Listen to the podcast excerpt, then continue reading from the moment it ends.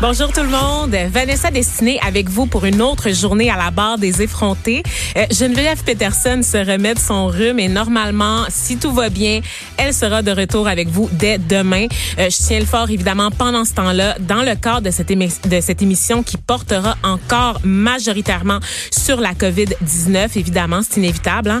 Euh, notez toutefois que l'émission d'aujourd'hui sera écourtée. Euh, je vous explique pourquoi. En fait, on a choisi de revoir la programmation dans son ensemble et l'émission des effrontés et celle aussi du retour avec Mario Dumont seront écourtées pour permettre la diffusion euh, d'une programmation spéciale de LCN sur la crise de la COVID-19.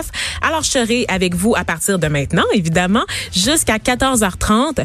Mario Dumont suivra jusqu'à 16h et ensuite, ça sera dans le fond le début d'une couverture avec LCN. Et chose exceptionnelle, le co-animateur de Mario, le fidèle Vincent Dessureau, se joint à moi dès maintenant pour faire le point euh, sur la situation. Mais avant de lui donner la parole, je veux quand même prendre le temps euh, de vous prévenir, chers auditeurs, qu'on va quand même surveiller de très très près les déclarations des premiers ministres Justin Trudeau et François Legault, euh, dont les points de presse sont prévus durant notre émission. Donc ça va se passer là pendant les, deux heures qu'on aura ensemble. À 13 heures pour le premier, on s'attend évidemment à ce que bon Justin Trudeau soit en retard parce que c'est censé être maintenant et de toute évidence il n'a pas commencé son allocution. Euh, François Legault, lui, est prévu pour 13h45. Donc, on va évidemment retransmettre leurs déclarations. Vous pourrez les écouter et on va même les commenter avec vous là, par la suite. Donc, il se peut quand même qu'on ait à interrompre des entrevues pour leur laisser toute la place. Donc, j'espère que vous comprenez ça. Et là, je me tourne maintenant vers Vincent Dessureau qui est avec moi en studio. Salut Vincent. Salut Sophie. Euh, salut Sophie.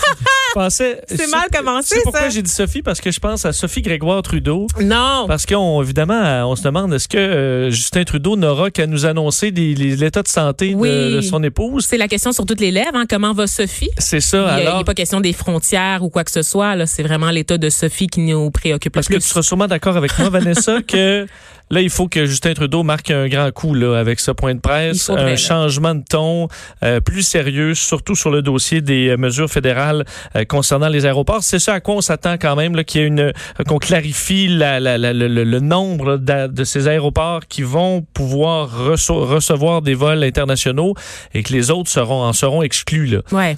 parce qu'on sait là, dans les dernières minutes commençait ce qu'on appelle cette deuxième douane.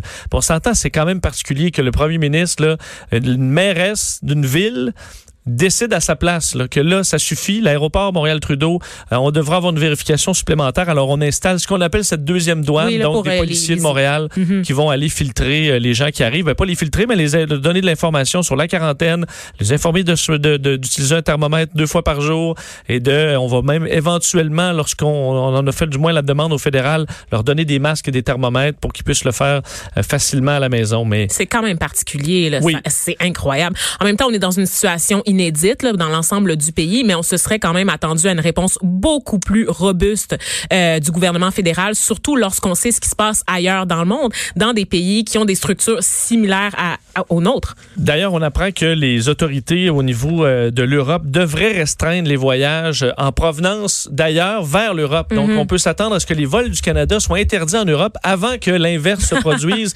alors que le nombre de cas est vraiment pas le même. Oui, euh, parlons des cas justement parce que je sais que les choses bougent à chaque heure et que tu as un gros week-end, Vincent, parce que tu es vraiment sur le dossier du coronavirus. Oui. Qu'est-ce qu'on a au niveau là, des derniers chiffres qui concernent la crise? Bon, au Québec, on est à 41 cas toujours. Donc, on a monté deux cas euh, dans les dernières heures. Est-ce qu'on aura d'autres annonces à 13h45 euh, qui vont nous euh, modifier ce chiffre-là? On verra. Mais donc, deux cas d'ailleurs qui sont aux soins intensifs à Montréal. Donc, on parle de 12 cas dans la région de Montréal, qui est la région la plus touchée.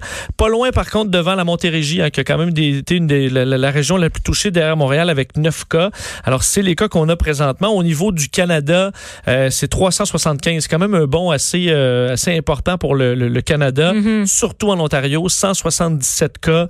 Et on sait que c'est Ottawa qui est vraiment le point le plus chaud au Canada La capitale nationale en plus. Hein? En plus. Et on sait qu'il y a des, des, problèmes en ce moment. Moi, j'ai des amis qui travaillent au gouvernement fédéral. C'est là que je plug mes études en sciences politiques. Oui. Mais j'en ai beaucoup là, qui travaillent dans la fonction publique fédérale à Ottawa, à Gatineau, qui se retrouvent en ce moment euh, dans une situation où ils n'ont même pas de consignes de la part du gouvernement quant au télétravail. Ils doivent encore se déplacer au bureau. Et ça, je trouve ça aberrant. Je trouve ça ahurissant, en fait. On voit que certaines entreprises l'ont fait très rapidement, d'autres, euh, on voit vraiment pas les coups venir et là, on fait ça. Et quand tu n'as pas prévu ça d'avance, mm. c'est plus compliqué. Euh, je vous rappelle que c'est toujours un seul décès, par contre, au Canada, le décès en Colombie-Britannique euh, il y a quelques jours maintenant. Et on apprenait tantôt que le premier cas au Québec est guéri maintenant. Alors, ça montre quand même qu'il hein, y, y, a de l'espoir. les gens guérissent de, de, de la maladie. On rappelle que les taux de rémission sont très, très élevés. Ça veut pas dire qu'il faut commencer à sortir dehors là, puis laisser tomber la quarantaine. C'est pas ça que ça veut dire. le fait qu'il y ait une personne de guérie pour le moment. Mais on se rappelle que la majorité des personnes qui seront contaminées vont guérir du coronavirus et les, les gestes qu'on fait au quotidien, c'est pour protéger les plus vulnérables. Donc, c'est ça qu'il faut garder en tête. Exactement, en disant que euh, ce, quand même un, un, changement de, de données aussi, parce que souvent quand les gens comparaient avec la grippe, la grande différence, c'est qu'on ne connaît pas ce virus-là aussi. Alors, on le découvre tranquillement. D'ailleurs, l'OMS aujourd'hui disait, euh, ce qu'on découvre, c'est que les gens peuvent sont encore contagieux après la disparition des symptômes. Donc, lorsqu'on se croit ben guéri du coronavirus, on ne l'est pas réellement, donc on mm-hmm. est encore contagieux. Alors, l'OMS qui disait aujourd'hui, si vous êtes guéri du coronavirus, il faut rester enfermé pour encore deux semaines. Fait que ça, c'est un message qu'on adresse au seul cas guéri au Québec. Dans le fond, madame, si vous écoutez Cube Radio, là, Reste à la maison un certain temps. C'est les nouvelles directives de l'OMS. Et dans le monde, 175 000 cas. Euh, c'est toujours euh, l'Europe qui est le point chaud avec euh, l'Italie, 25 000 cas et l'Espagne, 9 500 cas. Ça a presque doublé, eux, depuis ben vendredi. L'Espagne, On aura l'occasion, Vincent, d'en parler plus en détail tout à l'heure avec François Audet, qui est directeur de l'Institut d'études internationales, qui va nous faire un tour d'horizon de ce qui se passe à l'international. Parce que d'ailleurs, on apprenait que le Groenland, probablement des derniers endroits avec l'Antarctique, qui était, qui n'était pas touché, mais le Groenland a son premier cas. Ben voyons. Euh, alors d'ailleurs, on fermait les frontières Groenland, euh, également les îles Féroé et le Danemark. Donc euh, c'est fou ça, hein, parce que je pense que ce qui explique peut-être un peu, et là, là, je, je fais juste des suppositions, mais le laisser aller, c'est de se dire, on a des frontières naturelles, on a des barrières naturelles avec l'Europe, l'océan, on est protégé. Le Canada, c'est un grand pays, on est tous distancés les uns des autres. C'est pas la même concentration des, des individus. Et là, tu as un cas comme celui du Groenland, du Danemark, qui va, vraisemblablement se répandre à la population. C'est possible parce que à moins que tu aies un cas que tu trouvé très rapidement, mais ben, ils sont 56 000. Le, entre autres, l'Islande qui est très isolée. Ben, et dans les jeux de simulation, euh, c'est très difficile d'infecter l'Islande et ça a été très rapide dans ce cas-là, dans la réalité. Alors que si vous vous promenez euh, dans les rues près de chez vous, vous remarquez un ralentissement du, de la vie, hein, parce que c'est vraiment euh, au ralenti à peu près partout. Et dans ce qui touche quand même les gens, c'est des nouvelles plus simples, mais qui ont fait réagir Saint-Hubert et Tim Horton qui annonçait aujourd'hui que la partie en salle, euh, on arrêtait pour Saint-Hubert, donc et Tim Hortons demain. Alors, ce sera livraison, euh, service au volant, ça fonctionne euh, encore, mais dans les salles, c'est terminé. Par rapport au Tim Hortons commentaire, vous avez sûrement vu passer des témoignages de gens, moi-même, j'en connais dans mes amis, de gens qui se rendent au service au volant pour commander une boisson, qui donnent leur tasse réutilisable, hein, parce que l'environnement prend pas le bord parce qu'on est en train de vivre une pandémie, et qui se font dire non, non, non, non, non, non, non on n'accepte pas ça, on touche pas à ça à cause des germes, mais qui acceptent la argent comptant par la suite pour payer. Oui. Ça, c'est spécial, pareil. Hein? C'est sûr que Faut que de moins en moins de gens paient avec leur euh, avec l'argent comptant, mais j'espère qu'ils se lavent les mains entre chaque euh, J'ai voulu dire que les, les, livreurs du Saint-Hubert, notamment, euh, n'accepteraient plus justement d'argent comptant là, parce qu'à un moment donné, ça n'a pas d'allure. Exact. Ça, Alors, ça reste un, un, vecteur pour transmettre la maladie. Justin Trudeau, je regarde l'écran parce qu'on est on est on est connecté dans le studio et il se fait toujours attendre hein, quand même. Donc, ouais, il n'est pas réputé là, pour sa ponctualité là, dans ses dans ses points de presse jusqu'à présent. Et on verra parce que je pense que François Legault est assez précis dans ses points de presse. Alors on verra à 13h45. Euh, d'ailleurs, dans les peut-être les meilleures nouvelles, euh, Vanessa, on parlait euh, en fin de semaine de cette inquiétude chez Emma Québec des dons de sang. Oui. les choses ont changé. Hein. C'est intéressant quand même. On parle beaucoup des gens qui se battent pour du papier de toilette, là, mais il y a quand même des moments de solidarité au, Québec et les gens ont répondu à l'appel d'Emma Québec, eux qui disent qu'en fin de semaine, il y a une très belle réponse des Québécois et on a on a obtenu le nombre de dons, de dons souhaités. mais faut pas baisser les bras parce qu'on dit, faut pas plutôt se relâcher. On dit que c'est surtout en semaine que on remarque des baisses. Alors, faut se rappeler que les endroits pour les dons de sang, c'est euh, sécuritaire. Mm-hmm. C'est des infirmières qui ont les meilleures pratiques euh, qui, qui y sont. Alors, vous pourrez euh, faire votre don de sang en toute sécurité parce que les gens, évidemment, qui ont besoin de sang n'arrêtent pas d'en avoir, d'en avoir besoin aujourd'hui. C'est le, très grand enjeu lié à la COVID-19. En fait, c'est que les gens qui sont malades habituellement, ça prend pas de pause parce qu'on est en train de vivre une pandémie qui se concentre sur un virus. Là, les hôpitaux continuent d'être débordés, les urgences aussi. Les gens vont à la clinique, les gens sont encore malades. Et c'est ça qui nous inquiète, c'est le fait de pas être capable d'absorber en fait les cas de la COVID-19 avec ce qu'on ce qu'on retrouve habituellement dans les hôpitaux. Donc c'est ce qui nous inquiète le plus.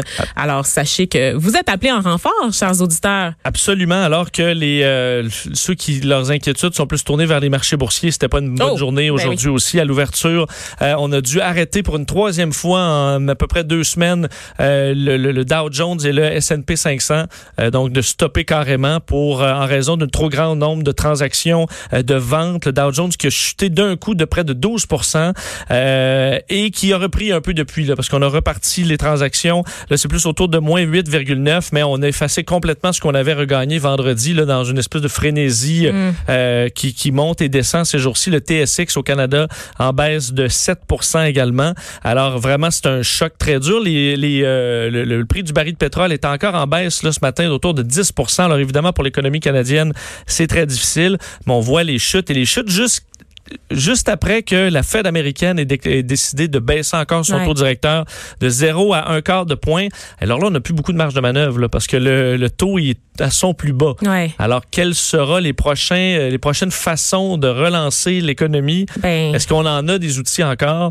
Euh, On attend beaucoup d'annonces en ce sens-là et tu parles d'économie, puis euh, évidemment mes pensées se tournent vers les entrepreneurs, les gens qui ont des petits commerces, oui évidemment à l'échelle du pays, mais bon au Québec entre autres, je pense que dans le point de presse euh, à venir là, de Monsieur Legault, je pense qu'on commence, là, ça se fait de plus en plus pressant là, ce besoin d'entendre euh, quelles décisions vont être prises là pour pour offrir une compensation à tous les gens euh, qui se retrouvent durement touchés actuellement là, par la crise. On a vu la semaine passée des annonces notamment pour le milieu du spectacle, donc de la culture. On a su que certains artistes seraient compensés. On ne sait pas à quelle hauteur. On sait que ça concerne les membres de l'UDA. Ça reste encore très vague tout ça. Mais les travailleurs autonomes, tous les gens, c'est ça là, qui sont des entrepreneurs. Donc ces gens-là sont encore euh, sont encore en attente là, d'une réponse du gouvernement. Oui, puis ces gens-là ont des paiements à faire euh, et je pense qu'on est un peu flou sur euh, les moyens parce qu'on sera probablement déçu des montants. Là. J'ai pas l'impression que le gouvernement peut se permettre de payer la facture à tout le monde Ben alors non. que ses revenus vont baisser dramatiquement parce que les gens évidemment vont payer moins d'impôts, les entreprises aussi dans les dans les prochains mois. Alors ce sera très dur. Ceux qui sont dans les premiers disons au front de ces pertes-là, c'est les compagnies aériennes entre autres. Les Euh, compagnies aériennes vraiment? oui, dans ben- les pertes? ben, dans les que- dans les pertes ces jours-ci, c'est assez dur euh, pour les compagnies aériennes. Ah oui, parce qu'on a l'impression à aller voir booster les prix des billets d'avion un peu partout sur la planète Ah oui. euh, à ces pauvres gens qui essayent de quitter euh, des pays sur ordre de leur gouvernement. On aurait l'impression qu'elles sont en train de s'en mettre plein les poches, les Oui, compagnies c'est une aériennes. dernière journée d'argent avant que ce soit le, le, le- le désastre. Là. C'est ça. Alors, on comprend que oui, on a vu des billets, là, Paris-Montréal à 3000 dollars, des billets euh, vol direct. 13 000 pour un billet, voyons donc. C'est ça. Effectivement, les prix ont monté drastiquement pour les derniers qui voulaient, qui voulaient revenir, mais euh, la plupart des grandes compagnies ont dévoilé dans les dernières heures leurs prévisions de réduction du nombre de vols et c'est des chiffres qui sont euh, vraiment extraordinaires. L'American Airlines prévoit 75 de réduction de ses capacités de vol euh, par rapport à l'année passée. En Europe, c'est encore pire. Là, on prévoit, si tu prends la Lufthansa ou d'autres compagnies euh, comme Norwegian, des chutes de 80 à 90 des effectifs. On va d'ailleurs euh, devoir mettre des milliers de salariés à pied dans l'industrie et également certaines compagnies qui vont couper les salaires de leur cadre et de la direction Et de là. 50 pour essayer euh, de, de, de, bon, de, passer à travers cette crise, mais qui devrait malheureusement s'étaler dans le temps pour les Qui compagnies. aériennes. finalement ne fait aucune exception. Hein. Tout le monde est une victime collatérale d'une façon ou d'une autre. Même euh, les grandes méchantes compagnies aériennes finalement. Merci beaucoup euh, Vincent d'avoir pris le temps de jaser avec nous. Tu vas nous retrouver un peu plus tard dans l'émission parce qu'on commentera également là, la sortie du gouvernement Legault, là, la sortie euh, du jour du gouvernement euh, entourant la crise de la COVID-29, de, euh, COVID-19. Écoute, je sais pas Hey, où est-ce que je m'en allais avec T'es ça. déjà rendu ça 20 Oui, parce que c'est ça la vie maintenant. Hein? C'est les pandémies année après année. Voilà. Donc merci Vincent. Merci. Geneviève Peterson.